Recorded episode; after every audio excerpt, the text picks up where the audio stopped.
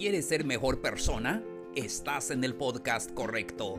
Amigos, palabras de aliento y un café nace de la necesidad de dar ánimo a las personas. Vivimos en un mundo lleno de preocupaciones y muchos sufrimientos.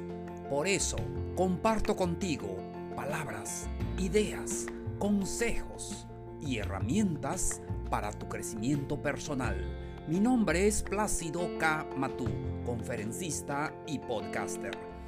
Bienvenidos, bienvenidas al episodio número 130, ¿Cómo convencer? Con esto comenzamos.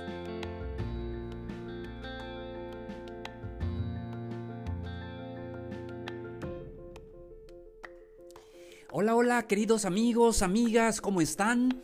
Un gusto saludarlos. Hoy estamos martes 16 de febrero de este calendario 2021. Me da mucho gusto saludarte a ti que estás escuchando este episodio. Estamos ya listos para hablar del tema. Hoy vamos a platicar acerca de cómo convencer ya sea que tengas un negocio, un producto que eh, vender al público, necesitas aprender a convencer, a convencer que tu producto eh, vale lo que tú estás pidiendo y de allí vienen las ganancias y todo. Pero también tenemos la necesidad de platicar con alguien para convencerlo por eh, algún proyecto que tengamos o una proposición amorosa. Entonces, así está. Eh, hoy vamos a hablar de ese tema, cómo convencer a alguien. Y estamos listos. Primero, lo que puedes hacer. Comunica siempre tus ideas en el lugar y en el momento adecuado. No sé si les ha pasado, pero a veces tenemos un mensaje maravilloso, tenemos un producto maravilloso, pero a veces no lo sabemos comunicar en el lugar ni en el momento adecuado. Es importante esperar el momento adecuado. Este es el momento, este es el lugar y voy a expresar mi ah, pensamiento, voy a eh, promover el producto que estoy vendiendo para poder convencer a a esa persona o a ese cliente potencial. Entonces, comunica eh, siempre en el lugar y en el momento preciso. Seguimos. Algo que puedes hacer también para convencer. No seas muy directo.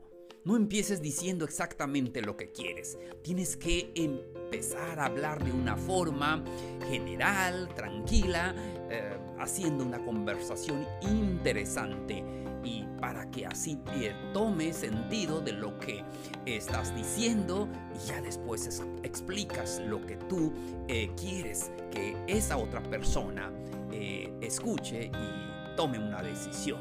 Entonces así puedes aprender a convencer a esa persona. Seguimos. Adopta una actitud de valor eh, adopta siempre una actitud valorativa porque tú quieres que la otra persona haga lo que tú estás diciendo. Compre tal producto o eh, acepte el proyecto, acepte el trabajo, acepte ah, alguna propuesta que estás eh, diciéndole. Entonces tienes que adoptar esa actitud de valor no critiques, no condenes, no hagas juicios de valor por algo que está haciendo. Eh, tienes que mostrarle que tu pensamiento, tu proyecto, lo que tú quieres eh, comunicar a él o ella es de valor. Es de valor para ti y es de valor para la otra persona. Siguiente, cuando vayas a pedir algo, primero tienes que a explicarte claramente, pero tienes que hacerlo con convicción. Y es que primero debes de convencerte a ti mismo de lo que tú estás diciendo.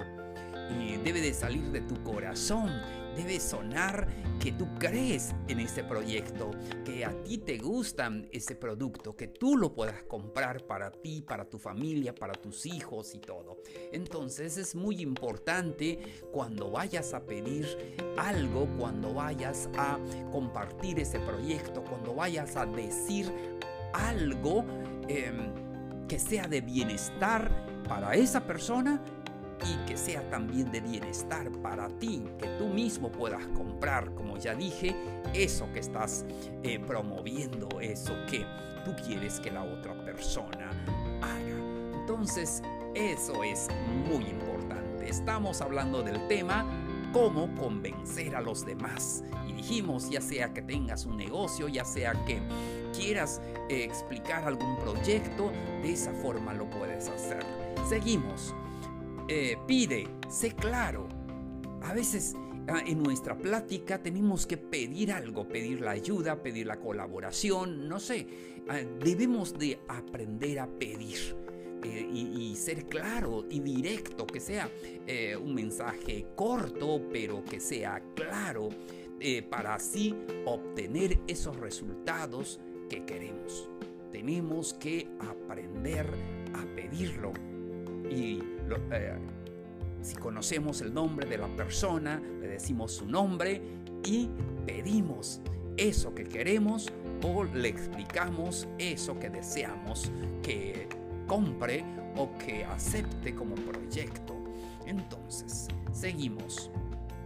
A veces es necesario que hables en plural. Incluye el nombre de la otra persona en tu conversación, como dijimos hace un momento, es que si tú sabes el nombre de esa persona, dirija, dirígete a él o a ella en, su nombre, porque cuando llamamos a una persona por su nombre es eh, como una melodía agradable a los oídos de esa persona. Entonces, em, y habla en plural, incluyete también en ese proyecto que tu conversación eh, sea incluyente em, eh, con la otra persona. Entonces, seguimos. Compórtate en forma colaborativa. Tienes que eh, portarte de una manera que puedas también estar convencido de lo que tú estás diciendo. Ah, tienes que hacer claro que tu idea, ah, todos salen ganando. Tú sales ganando y la persona también con quien estás compartiendo este mensaje, esta idea, estás queriendo vender el producto, lo que sea, entonces gana también, que todos ganamos. Tú te sientes contento por haber vendido un producto y aquella persona se siente feliz también porque obtuvo lo que realmente desea y es útil para él o para ella. Seguimos. Recuerda que para que alguien te tiene que haber recibido. Ah, cuando nosotros queremos que esa persona te dé algo, es importante ah, también que nosotros sintamos que estamos recibiendo algo de, eh, de esa persona. Y al contrario, para que esa persona tiene que sentir que recibe algo a cambio.